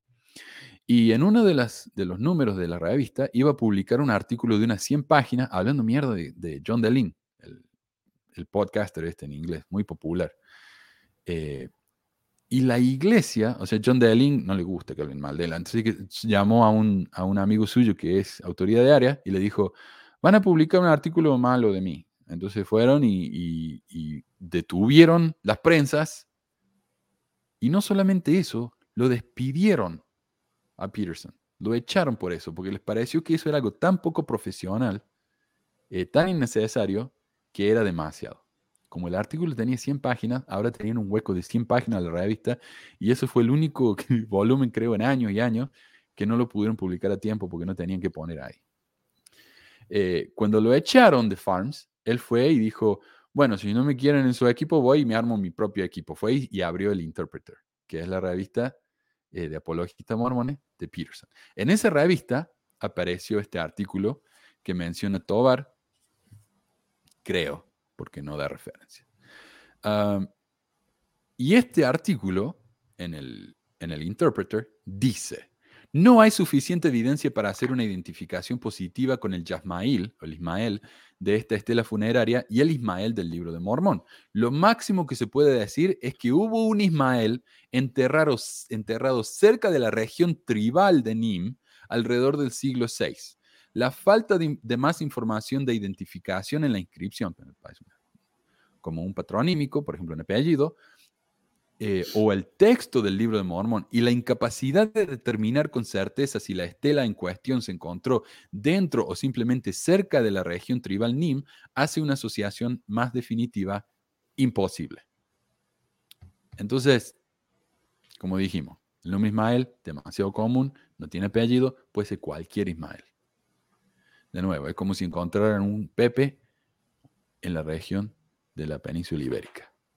Y ni siquiera es una región, dice, dice claramente que, que es este cerca de la región tribal Nim, o sea, de, ajá, de, una tribu o, bueno, de, un grupo de, personas. O sea, es como si dijeran más o menos, encontramos a un Juan o a un José ahí este, por cerca de, la tribu Yaqui en Sonora, que es unos antecesores aquí en México donde estaban los tribus yaqui, pero no significa que ahí era la ciudad de donde ellos, de, donde ellos surgieron, pues, o sea, es muy diferente, ¿verdad? Y aquí, lo, aquí claramente lo, lo, lo acentúa, de que se, se encontró de, cerca de la región, ni siquiera ahí, o sea, no está ni cerca de, de, ser algo concreto, pues.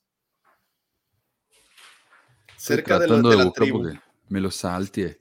Pero sí está el nombre de esa región. Tiene un nombre y no es Naum o Nim. Tiene un nombre. La tribu que vivía ahí se llamaba Nim. Pero el lugar tiene un nombre y empieza con B, no me acuerdo, nada que ver. Pero tenés razón, es demasiado general. No es específico para nada, demasiado general. A ver, ¿qué más? Muy general porque, porque ellos están hablando y es, es a mí lo que tengo ese problema con, con, con este profesor Tobar, que él cuando él habla las cosas, él no dice, es, pues no está en el lugar exacto, no, no puede ser que, estamos hablando de una tribu, no de un lugar exacto, eh, pero es probable, no, él, él, no dice así, él dice, ahí se encontró la, una tumba, todavía dice una tumba de Ismael, ¿no? Y es una estatuilla muchas veces, funeraria nada más, de alguna persona que se pudo haber llamado a Ismael, que de esta estatuilla ni siquiera se encontró, no tiene su procedencia de ese lugar, sino que fue traída de otro lugar, fue saqueada, como lo, como lo dicen. Entonces esas palabras son como para básicamente manipular o engañar a las personas que lo leen sin ir más allá, sin investigar. Ya, y quería hacer nada más rapidito el comentario, Manuel, de que una vez en el, eh, este señor, este, promoviendo esas ideas también sobre lo de Quetzalcoatl, Jesucristo que vino a América. Entonces, pues obviamente yo me puse a investigar, este, pero investigar en fuentes, pues no mormonas, porque ya me había visto los videos de este señor. Y pues obviamente en, la, en las fuentes históricas eh, encontré pues toda la, toda la información, las fuentes de la mitología, pues de los, de los mayas, soy como hablan de que Quetzalcoatl, que también se llama Cuculcán. Entonces, yo fui al canal de ese señor en un video que él puso sobre eso y hice un, e hice un comentario al respecto.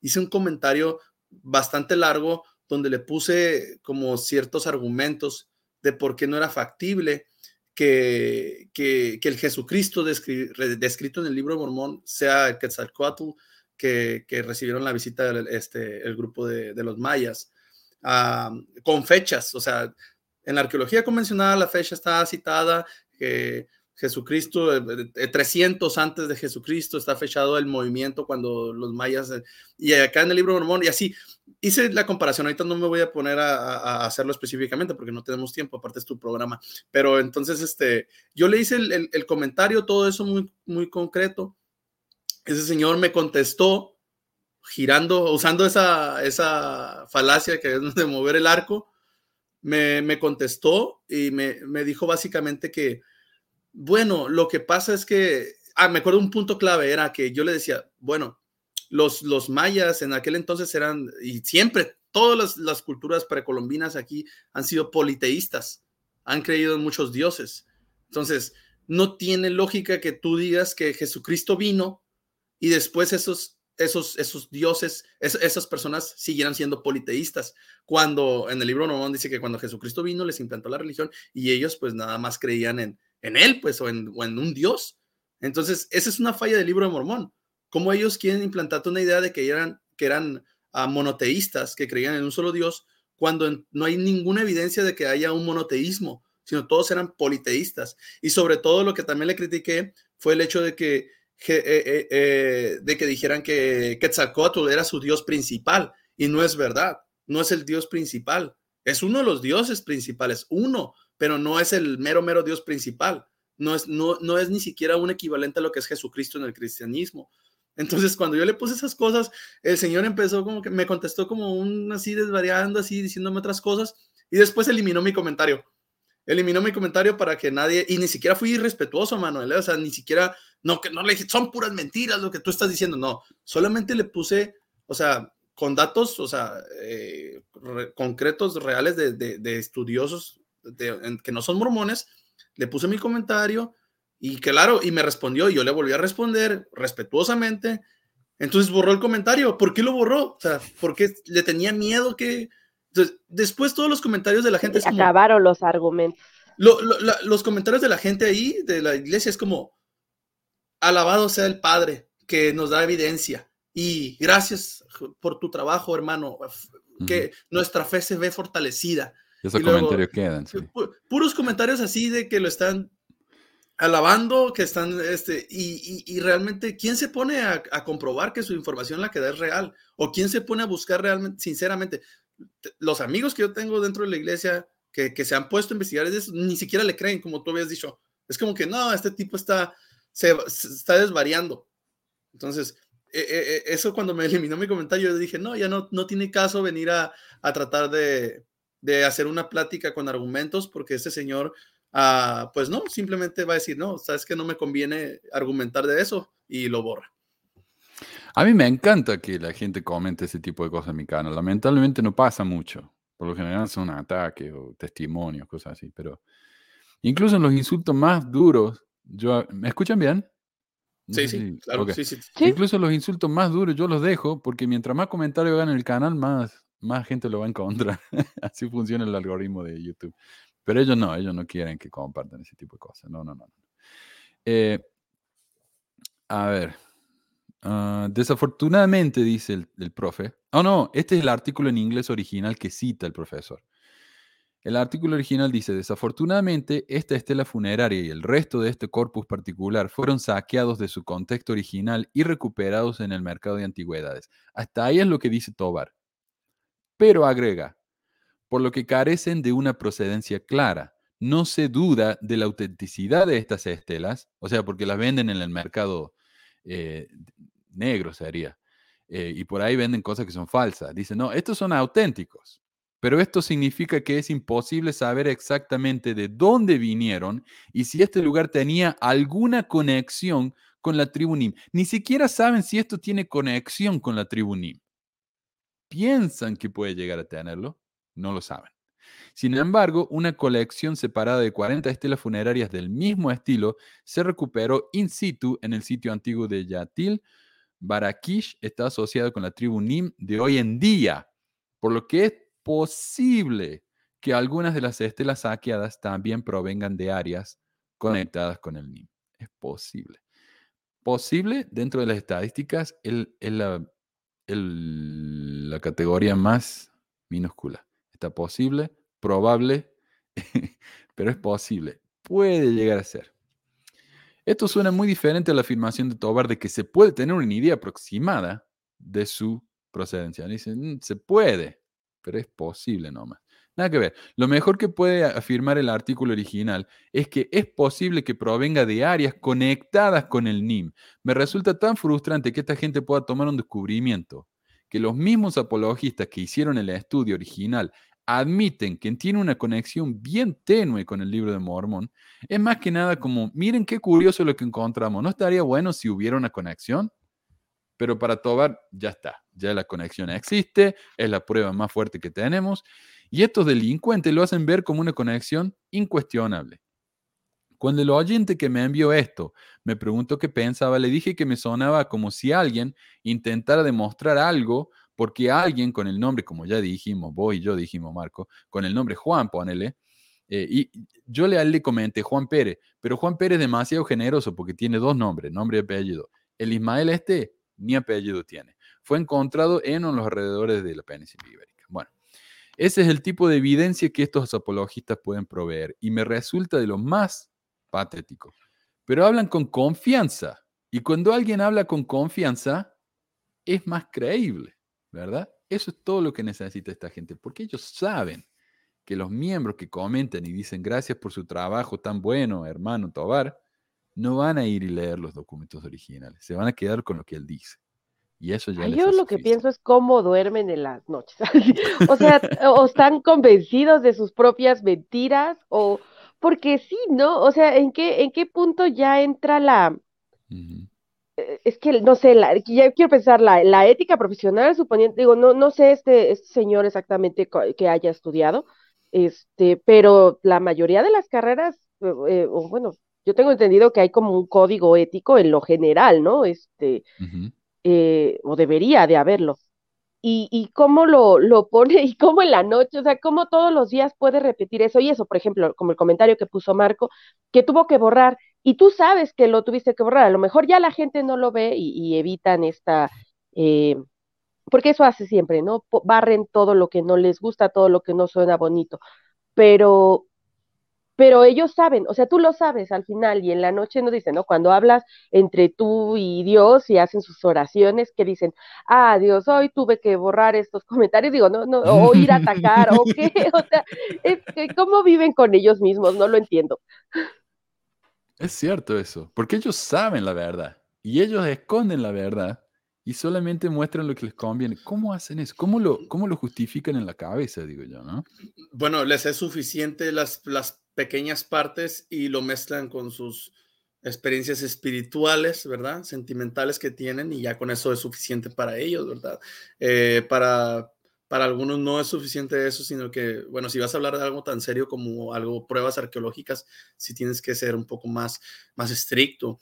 En uno, mira, ya buscando en un comentario que no me borró, bueno, que me contestó este señor, sí me contestó el profesor Javier Tobar, eh, hablando precisamente de que no era el dios principal eh, Quetzalcoatl, sino Itzam, Itzamna, es el dios principal considerado por muchos arqueólogos. Entonces, toda la comunidad arqueológica está, está a favor de eso, de que Itzama era uno, el dios principal de, las culturas mesoamericanas. Pero este señor me dijo que, que no, porque el concepto de Itzama, como el señor de los cielos del día y la noche, es solo para el área cultural maya. Y dice, las áreas culturales del altiplano central del occidente Oaxaca no supieron ni su nombre, dice este señor. O sea, él dice que varias áreas no, no compartieron esa, esa idea de que Itzama era el dios, el dios este, principal. Pero no dice que también Quetzalcóatl era el dios principal. O sea, simplemente me está diciendo, no, para algunas, para algunas culturas Itzama no era el principal. Pero la mayoría de los arqueólogos están de acuerdo que Itzama era el dios principal. Entonces todos los demás están mal y tú estás bien. O sea, todos están equivocados, solo tú estás bien. Y luego, fíjate lo que, lo que me dijo, la pregunta que me hace. ¿Te das cuenta lo complicado que es entendernos si no tenemos un mismo enfoque? Así me puso. ¿Te das cuenta lo complicado que es entendernos si no tenemos un mismo enfoque? Porque yo como, si no quieres llegar a lo mismo que yo. O sea, ¿a qué te refieres? O sea, ¿quieres que yo crea lo que tú creas para entendernos? O sea, claro que no tenemos que creer lo mismo para entendernos. Esa es la clave. Ah, Mira, yo tenía más otro artículo que iba a compartir, pero no nos va a dar tiempo, así que lo vamos a dejar para la semana que viene. Y es más de pruebas arqueológicas del libro de Mormón en general, no solo de, de Nahum. Así que lo vamos a dejar para la próxima. Pero quiero leer unos comentarios y quiero hacer un, también un, comentario yo mismo. Barón Rojo dice, jamás he encontrado ninguna prueba arqueológica del libro de Mormón. La iglesia ha gastado millones de dólares desde los años 40 y nada de nada. Y de hecho, yo estaba tan convencido, porque yo vi la película, La América Antigua Habla, y yo lo he compartido varias veces, eh, y ese muestra cómo las pilas bautismales de Chichen Itza eran las pilas bautismales del templo mormón, a pesar de que están afuera y no adentro como debería. Bueno, pero no importa, o sea, yo cuando fui a Chichen Itza, yo estaba asombradísimo, decía, no puedo creer, estoy acá donde los lamanitas estuvieron y Jesús mismo. O sea, yo estaba tan convencido de esa estupidez. Y yo decía, cuando me decían, no se ha encontrado ninguna prueba arqueológica, y yo decía, ¿cómo que no? ¿No vieron la América Antigua Habla? Ahí están todas las pruebas que necesitan. Hoy en día, la iglesia misma dice, uh, ese video, como, ignórenlo, por favor. Ah, a ver, comentarios que tengan o no tienen que ver con esta. A ver. Eh, dice Antonia, ¿por qué os centráis solo en los mormones? Yo diría porque fuimos mormones. Si yo hubiera sido testigo de Jehová, hablaría de los testigos de Jehová. Eh, algo que me están comentando mucho, y yo les pido perdón, propaganda de la iglesia mormona en tu canal. Y hay algunos que ya se están empezando a quejar y parece que están enojados conmigo porque hay propaganda mormona. Yo les diría, si ustedes están recibiendo propaganda mormona, es porque están buscando cosas mormonas. Tal vez mi canal haga que ustedes estén recibiendo ese tipo de cosas. Pero cuando ustedes están recibiendo, están viendo una propaganda en YouTube, si lo ven en la computadora, abajo en la izquierda hay una I adentro de un circulito. Si ustedes hacen clic en esa I, dice no muestres más esta propaganda. Y le voy a decir, ¿por qué? Irrelevante, la están mostrando demasiado, lo que sea. A veces hay que hacerle clic o cuatro veces antes de que deje de mostrarlo. Así que bueno, les pido disculpas, pero si la iglesia quiere gastar su dinero con nosotros, yo no le voy a decir que no. Ah, a ver, el tema de la ropa es algo horrible, sí, en la iglesia. Trae muchos problemas en la pareja y en la familia. muy malos recuerdos de todo esto, muy humillante, absurdo, traumatizante, complejo la obsesión. Bueno, eh, y vestir como los mormones de Estados Unidos. Y esto estaba hablando yo con un muchacho ayer de cómo la iglesia hace que todo el mundo sea gringo. Tenemos que tocar piano, a pesar de que en muchos de nuestros países el piano no es un, instrumento muy común. Tenemos que vestirnos de traje, a pesar de que en algunos lugares es una ropa absolutamente espantosa para usar, como en Hawái, qué sé yo, eh, o en, en, misiones ahí en el norte de Argentina, en la frontera con Brasil, ¿sabes que salir de traje en el verano? Es para morirse. Pero bueno, y con los Garmin y todo eso. Es cierto. Esa es la versión ejecutiva, pues. Tienes que ir ejecutivo exitoso. Ah, ah Domi, dice, sí, es lo que se enseña. Hoy muchas veces a mis maestras decir, ustedes deben ayudar a los sacerdotes siendo modestas para que no tengan pensamiento sucio. Así que sí, es siempre culpa de las mujeres, ¿viste? Nancy, me encanta este comentario. Nancy dice, yo me tapaba el trasero cuando estaba en el púlpito, les era bonito a los que se sentaban detrás. Ay, te entiendo. sí, sí. Dice Adriana, ¿dónde transcurre el cuento de la caperucita roja? Donde hay un bosque, una abuela, un lobo y un cazador y una niña. Ahí está. Exacto. A ver, eh, disculpen si voy y vengo con los temas, que no, los puedo poner en orden acá. Dice, ¿por qué se preocupan en observar detalles que o son más que un gasto de tiempo en vez de hablar de temas más profundos? Y, a ver, y esta misma persona comentó, toda esa información que das no le interesa a nadie, son detalles, lo importante es escuchar argumentos actuales para actualizar la cultura de la gente en nuestro día. De nuevo, lo que estamos haciendo acá es movemos el arco. Ok, el libro de Mormón no encaja con la arqueología, lo que demuestra que tal vez el libro de Mormón es falso. Pero ¿por qué, no nos, ¿por qué nos enfocamos en eso? Enfoquémonos en los mensajes lindos de la iglesia. No sean así. O sea, Maurice, Maurice, o sea, este es un tema muy importante. O sea, que para ti no lo consideres importante no significa que no lo sea. Claro que es importante porque este señor está diciendo que es la, la prueba irrefutable de que el libro de Mormón es verdadero. Es una prueba arqueológica. Entonces, claro que se tiene que hablar porque cuando lo hablas y te das cuenta que está mintiendo, que está, este, que está manipulando información para que quede de acuerdo a su creencia, que te das cuenta de que, de que, de que todo lo que donde estás es una mentira. Entonces, claro que es importante desenmascarar o por lo menos ir más allá del tema para que después de miembros comunes que, que, tal vez no tienen acceso a la información, pues no, no sean también engañados de esa manera. Por eso es importante. Exacto. Acá para Daniel esto es una pequeñez. Dice, están debatiendo pequeñeces. Y David le dice muy correctamente, eh, un pelo de gato es una pequeñez, pero así se encontró a un asesino. Claro, si es pequeña, ¿viste? Entonces, ¿para qué los apologistas siguen hablando de esto? ¿Para qué la iglesia sigue gastando miles de millones, eh, miles de millones, decenas de miles de dólares todos los años financiando a grupos como el More Good Foundation para que publiquen este tipo de cosas? Si la iglesia hace eso, es porque está preocupada, porque les importa, no es una pequeña. Yo creo que están, como si fuera un tiro al blanco, están, están tratando desde muchos años, siempre están tratando de tirar flechas, a ver cuándo, cuándo una, una da al, al, mero, al mero blanco así, que quede 100%, ¿verdad? Para ya asegurarles que esa es la verdad. Lamentablemente hemos visto que no se acercan las flechas, ¿verdad? Están, están mal, pero aún así gastan dinero en eso y, lo siguen haciendo.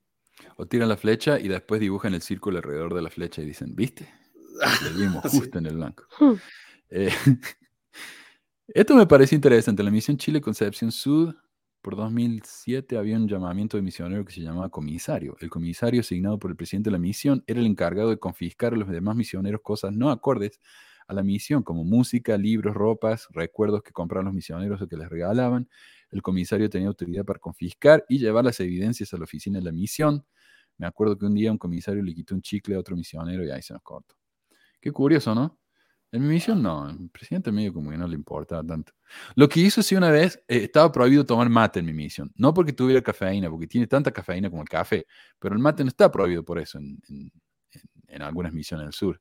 En mi misión, el presidente lo, lo, prohibió porque el mate, la manera en que se toma el mate es, tiene que tener una, un calabacín, un, así un ahuecado, ¿no?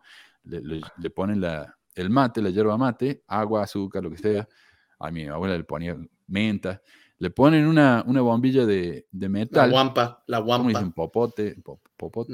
¿Cómo le dicen en México? Popote. Sí, popote, pero no es popote, porque este, es como un popote con un sedazo abajo, con un colador. Con un filtro abajo, sí. Con un filtro, ajá. Sí. Entonces uno toma, le llena de agua y se la pasa al del lado. Y se la pasa al del lado. Y cuando uno está tomando mate, mientras espera el mate, conversa. Y habla. Y es. Y uno puede pasar horas haciendo eso. ¿no? Entonces, esa era la regla. No, están tomando mate y están perdiendo el tiempo. No se hace. Entonces. Y vean ahora a los misioneros bailando. Sí, reggaeton. Bueno, yo serví mi misión en Paraguay y ahí también se toma mucho mate. Uh, tanto, caliente como en eh, frío. Frío es este. Es el tereré tereré, frío, tereré. Y claro, es así, ¿verdad? Y la prohibición también, aunque nos decían que era también porque muchos misioneros se enfermaban, pues, por tomar. Mm. Es, básicamente los misioneros eh, estadounidenses se enfermaban porque les caía mal o también porque, pues, pasarse la, la bombilla, la saliva entre todos, ¿verdad? es verdad, pero los misioneros estadounidenses son, son bastante delicados. E, era antihigiénico, entonces por eso sí, sí. A mí una vez un gringo me dijo, eh, en, bueno, en Argentina tenemos el dulce de leche, no sé, cajeta creo que se llama en México. Eh, el dulce de leche es un dulce bien argentino. Y un misionero me dijo una vez, allá en, Estados Unidos no hay dulce de leche. Le digo, no, no, me dice, no hay. ¿Por qué? Porque le ponen ceniza y ese tipo de cosas no se venden en Estados Unidos. ¿Ceniza? Le digo, sí, mira. Y me mostró los ingredientes del dulce de leche y decía ceniza.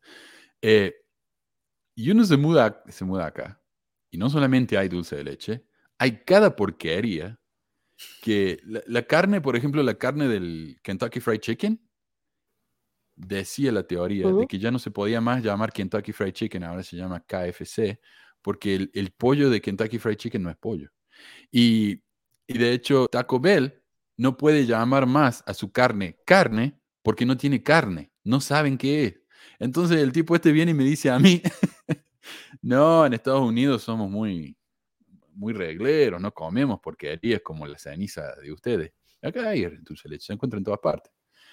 Eh, pero bueno, son muy finos ellos. Ah, yo tengo un comentario. ay, perdón, para estas personas que piensan que no es, para las personas que piensan que no es importante o que son minerías, busqué, este, porque quiero, eh, eh, ahorita googlea el señor este, Javier Tobar, y él tiene su página que se llama Explorador Javier Tobar, en donde hasta la fecha, o sea, su última publicación es el 12 de enero, habla de la, este, de la estela Izap, de Izapa, ¿no? Y tiene una, dio una plática sobre prostitución en Mesoamérica y el libro de Mormón, eh, también el 12 de enero y así, o sea, ellos siguen, para ellos es importante, entonces no son miniedades, es lo que alimenta el, el, el este, eh, ¿cómo decirlo? Pues la cultura mormona, ¿no? Lo que los da esta ilusión de seguridad de que están hablando de cosas históricas. Viven de eso. Mm, es, es, ah. El Daniel Peterson. Deberían quitarle su cédula. ajá, ajá. Al Daniel Peterson, él vive haciendo tours. O sea, él tiene su blog en el que defiende a la iglesia, tiene su intérprete, pero el intérprete no gana un peso. La manera en que él gana su vida es haciendo tours. Él lleva gente, por ejemplo, a Jerusalén, a, México, a Guatemala, y hace tours mostrándoles las áreas del libro de Mormón. Y yo estoy seguro que las cosas que él muestra ahí son cosas que la iglesia le daría vergüenza. Y de hecho la iglesia no toma ninguna posición oficial sobre nada de esto. Era, lo, que quería, era lo que quería comentar, Emanuel. Creo que era la conclusión ¿no? que queríamos que ibas a hacer también. Sí. Sobre como la falta de posicionamiento oficial de la iglesia, o sea, de sus líderes, de los apóstoles, del profeta. Ellos ya no dicen nada, solamente mandamos los del dinerito y auspiciamos a esos grupos para que investiguen y que a favor de nosotros, pero nosotros no decimos nada oficial. Si alguien dice que encontró Nahum del libro de Mormón, yo, eh, yo que soy el profeta evidente y revelador y que hablo con Dios y que Él me dice, yo no, te, no digo nada, no me quedo callado, no vaya a ser que en un futuro pues resulte que no es cierto y quede yo como un, como un falso profeta, ¿verdad? Porque lo, bueno, mi pensar es que esto ya son más precavidos en lo que ellos, en sus posiciones eh, oficiales, porque el tiempo, el tiempo se ha encargado de desenmascararlos, de hacer que sus palabras que dicen antes se contradigan conforme a lo que pasa en la historia. Entonces, Uh, tú mencionabas, creo que no sé si vamos a tener tiempo, pero de, la, de los cambios en el libro de Mormón, o sea... No, eso lo vamos a hablar la semana que viene, porque son varias páginas también, así que lo vamos. Excelente. no quiero, no quiero, uh, no quiero ignorarlo, me parece. Ajá, sí, porque es muy importante, ¿verdad? Esas, todas esas todas esas cositas chiquitas que, que, que, se forman, se acumulan, es un iceberg gigante de cambios y, y esas personas no toman una posición oficial. O sea, yo, eso fue una de las cosas que me hizo alejarme de la iglesia, sinceramente la falta de seriedad de los líderes de autoridad cuando dicen, no, que él es el profeta que tiene toda la autoridad, el poder de Dios. ¿Cuál autoridad? ¿Cuál poder? Si ni siquiera está, no se pronuncia respecto a un tema importante.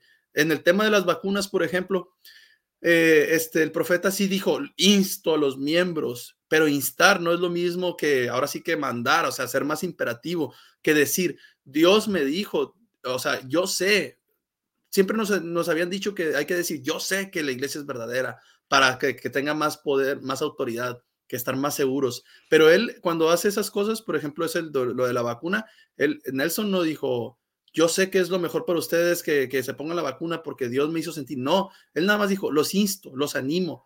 O sea, por eso hay mucha división entre los miembros. Él, no se va a echar la, la responsabilidad de decir, la vacuna es lo mejor que pueden ponerse ahorita, porque si en un futuro pasa algo, digamos, en contra de la vacuna, que, que, que, haya reacciones adversas en miles de personas o no sé, ¿qué va a pasar? Él va a quedar mal. vamos a decir, y con, con, razón vamos a decir, hey, ¿qué onda? Tú eres el profeta de Dios. Entonces, ahora ya no toman posturas oficiales contra temas importantes. Todas las posturas oficiales son temas así sin importancia. La mayoría de los temas contra el aborto, las relaciones homosexuales, bueno, ahí sí tienen una postura, pero la van cambiando, si te fijas, ¿verdad? La de los hijos entonces, muchas cosas así, y eso es lo que a mí me hizo perder mucha de la confianza en estas personas, el hecho de que no son, no, se ve que no hay autoridad y no hay una, una revelación. Así es. Y acá, por ejemplo, dice Jesús, saludos a todos, actualmente, ¿cuál es la posición oficial de la iglesia con respecto a la doctrina de Jesús? Que esto cual ya dijimos, no tiene eh, posición oficial. Y yo creo que en el próximo programa vamos a expandir un poco acerca del tema de, de lo que dijeron los profetas en la antigüedad y lo que dicen hoy. Porque José Smith levantaba un esqueleto, una, una calavera y decía, este es la calavera del gran profeta, la manita, eh, ¿cómo se Sí. llama? Soram dijo, no sé quién. Sí, no sé qué. Eh, y hoy nadie sabe nada. Nadie. Y de hecho lo que dijeron antes era opinión nomás, así que no. Eh, Antes dice se, aquí se tapaban Soram- con un altar, con un altar y decía, aquí hicieron sacrificio los lamanitas. ¿no? Hay una historia de José Oh. Smith que se topó con un altar. Bueno, y probablemente ahí fue que decidió que el jardín de Edén estaba en, en Missouri.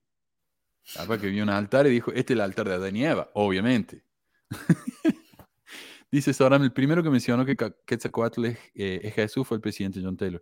Sí, la verdad que no sé, no me sorprendería, pero lo que hay que tener en cuenta es que esta idea de que Jesús era Quetzalcóatl viene de los católicos. Esto no es original de los mormones. Ellos simplemente tomaron una idea que les gustó. Ah, dice Mario, siempre han dicho que Quetzalcóatl fue Jesús porque era hombre blanco y bárbaro, puras mentiras y cuentos. Sí, no sé. Ah, la verdad que Es yo que tendría se que usó aprender un en la, en la conquista. El- el- la, la imagen, o sea, lo, lo que hizo, es cierto, o sea, no- esto no es originario de los, de los mormones, viene desde que llegaron los, los españoles aquí e inicia la conquista para la parte, digamos, de la conquista cultural, y no solo con Quetzalcóatl, o sea, los, los católicos en general adoptaron esta costumbre romana del sincretismo religioso, por llamarlo de alguna forma, este, y de, de tomar, ¿no? La- la- las deidades que ya había y hacerlas encajar con, con el modelo un poco, o sea, por ejemplo, va la Virgen de Guadalupe, ¿no? Está en el mismo cerro en donde se adoraba a Coatlicue, es algo similar es este, eh, lo, que, lo que hicieron con Quetzalcóatl y con estas figuras, los mormones resaltaron la, la, la, la parte de era un hombre blanco, barbado, y así, ¿no? Lo, lo que concuerda con su propia, este, pues, cosmovisión, su- sus ideas de, de cómo son las cosas, este, pero sí, no es originaria de, de ellos. Pero, Yo me pues, acuerdo, eh, sí, los católicos trataban de armonizar lo que creían los, los nativos americanos con lo que creían ellos. No me acuerdo bien por qué, era, si era para convencer a, los, a la corona Claro. europea o algo Era así. una pero- manera, es una manera de, de- de conquista. Dicen que un método de conquista es aduéñate de la religión, que cambia la creencia, es, es uno de los pasos para conquistar ese, ese o- otra civilización. En toda Latinoamérica tenemos los vírgenes, ¿verdad, Manuel? No sé, en Argentina Sí, creo sí, que sí. Virgen del Sí. Rosario, del Rosario. Hay mucho. En, en- en- en- en Paraguay era la Virgen de Cacupé, que significa detrás de la hierba, más o menos. Ca es hierba en guaraní, Cupé atrás, como más o menos Upé atrás. Entonces, este, y una historia semejante a la Virgen de Guadalupe que tenemos en, eh, en México. Entonces, son, son cosas que las religiones utilizan para que encajen. Pero hay muchas historias, o sea, que pueden también explicar. Ya te digo, los alienígenas ancestrales, ellos también creen que Jesucristo podía haber sido, ah, que, que Quetzalcóatl era un alienígena que, que vino y que con Exacto. hombre bla- blanco y barbado y por eso cuando los españoles llegaron a América pensaron que era su dios, porque su dios es extraterrestre y también te muestran pruebas y evidencias.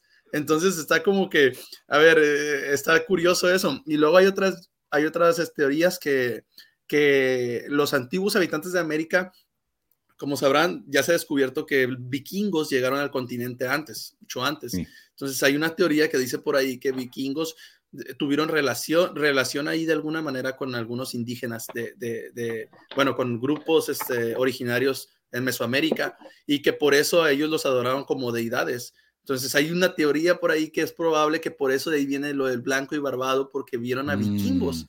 Llegando Hay una historia, a ¿no? De que creo que en Tula, Ajá. que quemó la ciudad, sentido. yo había por ahí escuchado que se puso bien borracho, quemó la ciudad y se fue. Y dijo, se fue y dijo que un día de estos regresaba.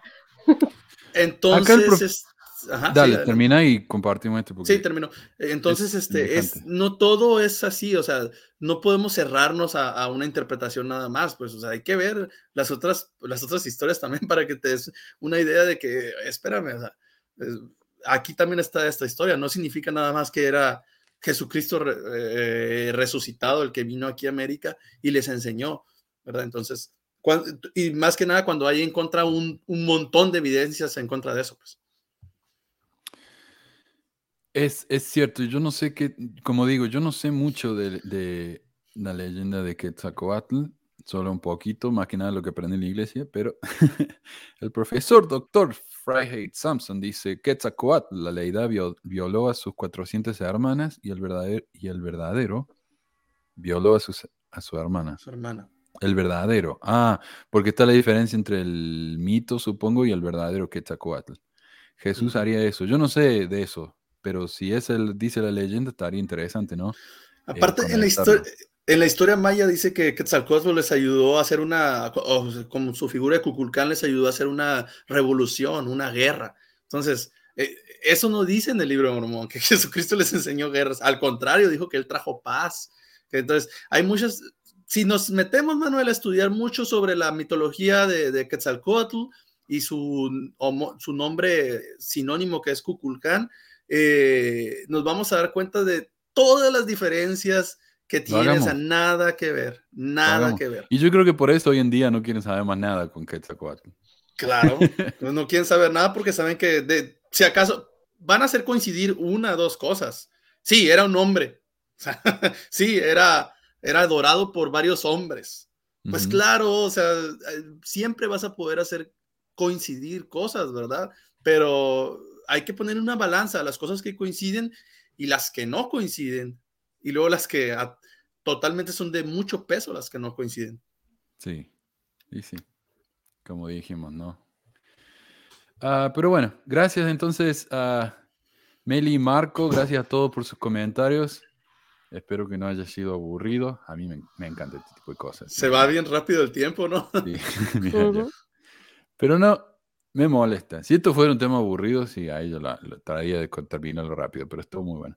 Gracias entonces y gracias a todos entonces por, por escuchar. Los voy a dejar, antes de irme, los voy a dejar con la historia que quise compartir la semana pasada y no pude. Esta es la historia de una oyente, Nidia, que me mandó por WhatsApp. Son cinco minutos nomás. Y una cosa que me gustaría decirle, que lo voy a decir al principio del próximo programa también. Si me quieren mandar una historia personal, por favor, mándenmela Muchos me llaman y me dicen, ¿puedes llamar, puedo hablar contigo para contarte mi historia? Eh, una cosa que me hizo eh, varias veces dejar el programa en el pasado fue que es demasiado trabajo. Y cuando ustedes me piden eso, están pidiendo horas de mi tiempo extra, de todo lo que tengo que hacer, para hablar con ustedes, para que me cuenten una historia que me podrían simplemente mandar. Así que por favor hagan eso. Eh, esta semana tres personas me, escribieron para pedirme que los llame. Eh, mándenmela nomás. Mándenmela y, y, por lo general las historias que me mandan son mucho mejores que cuando es entrevista. Así que bueno, quería compartir eso y los dejo entonces aquí con, con Nidia y muchas gracias de nuevo. Uh, gracias. Eh, Meli y Marco y gracias a todos. Y nos vemos la semana que viene. Sí, gracias. Saludos a todos. Gracias. Adiós. Manuel, ¿cómo estás? Buenos días. Soy Nidia, vivo en Río Cuarto, provincia de Córdoba, Argentina. No me cabe la menor duda que mi provincia te resulta familiar ya que tenés la tonada impresa en tu voz. Me bautizaron a los 10 años en la iglesia en Santiago del Estero y después me vine a Córdoba capital a estudiar en la universidad.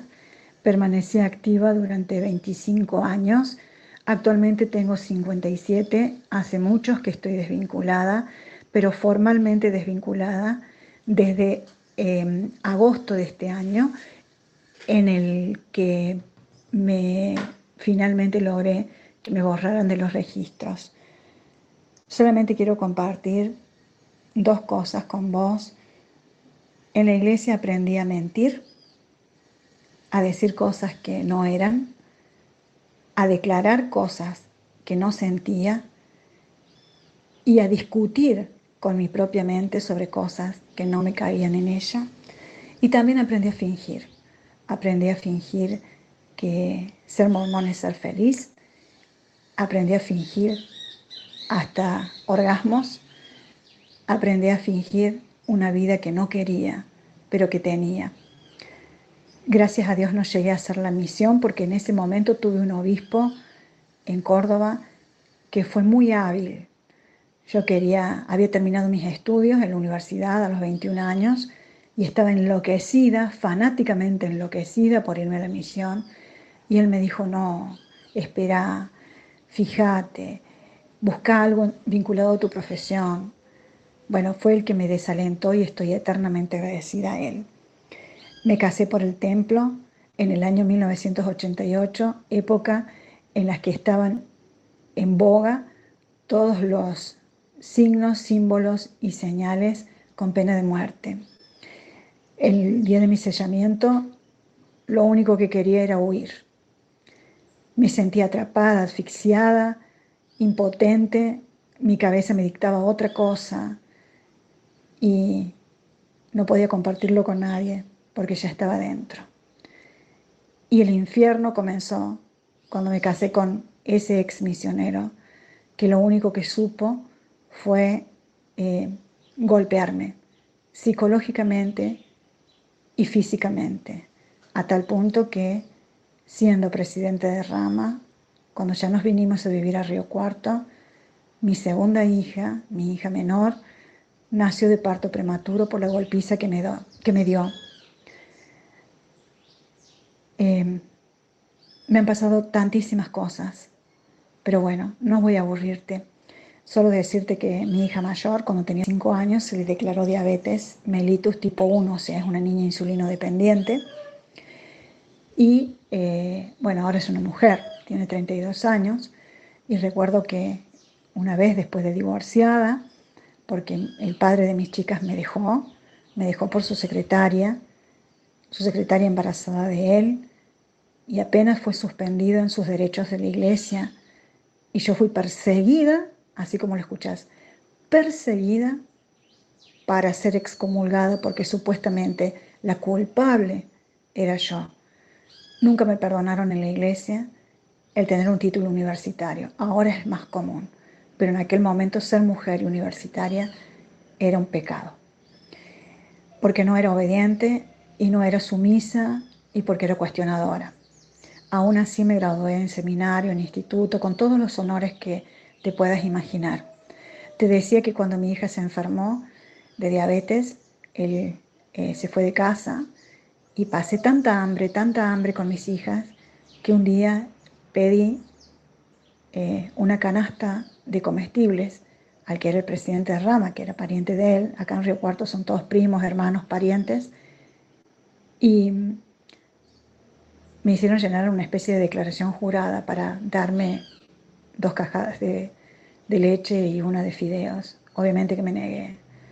Me negué a firmar porque había diezmado toda mi vida y sentía que de alguna u otra manera tenía que ser correspondida. En otra ocasión, mi hija estaba muy mal y necesitaba, por favor, una bendición de salud. Entonces acudí a la capilla, que actualmente es el centro de estaca. En ese momento yo vivía una cuadra de la capilla y me dijeron que estaban en conferencia, que estaban por entrar a la conferencia, que cuando terminaran todas las reuniones y todas las entrevistas iban a pasar. Y así fui cargando dolores, horrores y demás. Y si hay una sola cosa buena que pude hacer, es correrme. Te mando un abrazo, gracias por todo lo que haces. Solamente quería compartir mi historia sin aburrirte.